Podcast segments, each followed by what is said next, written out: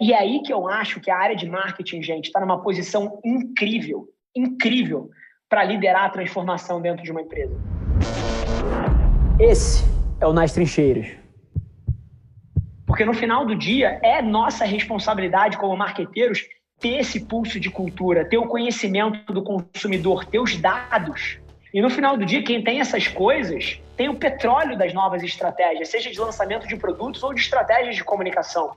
Porque tudo passa por você compreender as pessoas e compreender o consumidor, seja para uma estratégia que opera uma tensão cultural e coloca a sua marca no meio disso, ou seja para lançar um produto com base numa necessidade que pode ter nascido num fórum de, de Facebook e pode ter nascido de uma repetição constante de um problema nos comentários de vocês. O Cercado estava falando ali, cara, o pessoal xinga o produto ruim, xinga o produto no começo, e eu vejo muita marca se retraindo, caramba, então eu não vou entrar nas redes, então eu não vou expor meu produto até ele estar tá perfeito. Não. Uma estratégia moderna de marketing deveria estar tá ávida para conhecer todas as fraquezas de produto, para que ela possa corrigir elas. E a internet, ela, ela deu essa benção. Hoje em dia, cara, grupo de foco tem o seu lugar, mas a gente tem um grupo de foco 24 por 7, 365 na nossa mão. E que dá pra gente essa cor na estratégia. E que corta o intermediário. E esse negócio é poderosíssimo. Então, gente, é uma provocação que fica aqui e, e, eu entendo que uma companhia, ainda mais grande como vocês, que tem um portfólio grande, tem alinhamentos globais, tem uma série de, de áreas e, e que jogam junto para a construção de uma empresa, mas eu não tenho dúvida que a área de marketing é cada vez mais crucial para o sucesso de uma empresa, porque ela é o ouvido da empresa inteira para o consumidor. E várias das grandes ideias, eu prometo isso para vocês, várias das grandes ideias de produto que vocês vão ter nos próximos 20 anos vão estar nos comentários que a marca de você está recebendo hoje. E a capacidade de ouvir isso, ela vai ser fundamental. Agora, é desconfortável pra caramba e é muito diferente do que a gente viveu, talvez, nos últimos 20, 30, 50 anos da publicidade. Porque a gente vive um, um mundo hoje em dia onde a estratégia correta é se alguma coisa está 60% pronto, ela vai live. Cara, tem um episódio meu com a Fefa no CMO Playbook que a gente fala só disso. É, inclusive, encorajo vocês a ouvirem, cara. Em 2021, se uma coisa está 50% pronta, ela vai ao vivo. Ela vai para o mundo.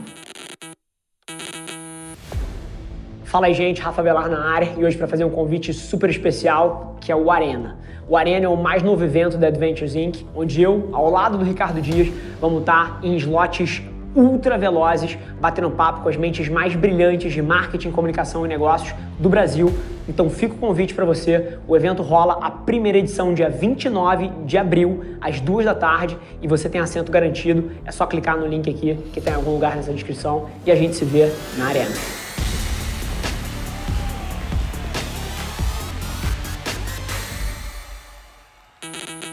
2021, se uma coisa está 50% pronta, ela vai ao vivo, ela vai para o mundo.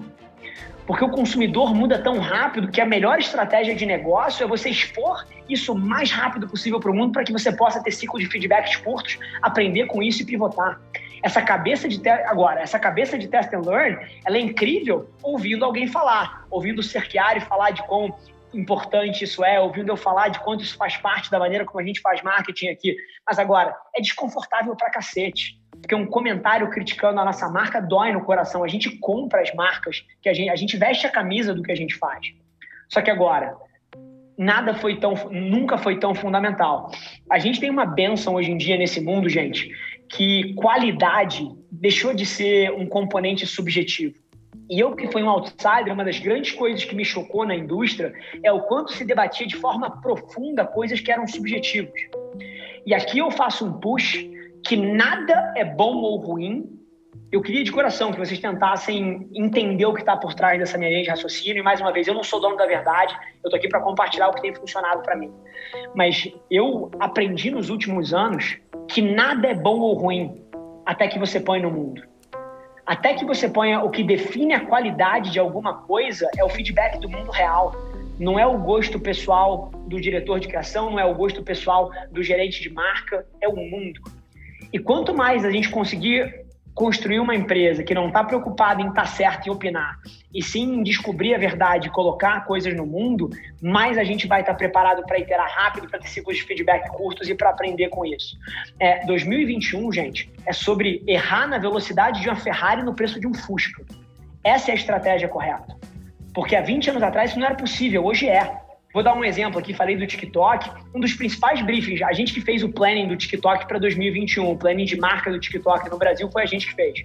E uma dos briefings que a Kim Farrell e o Nick Tran, que é o CMO global do TikTok, deram para a gente foi: a gente quer que vocês sejam capazes de vir do insight das redes sociais, de, de community management e signal mining para o ATL em 72 horas.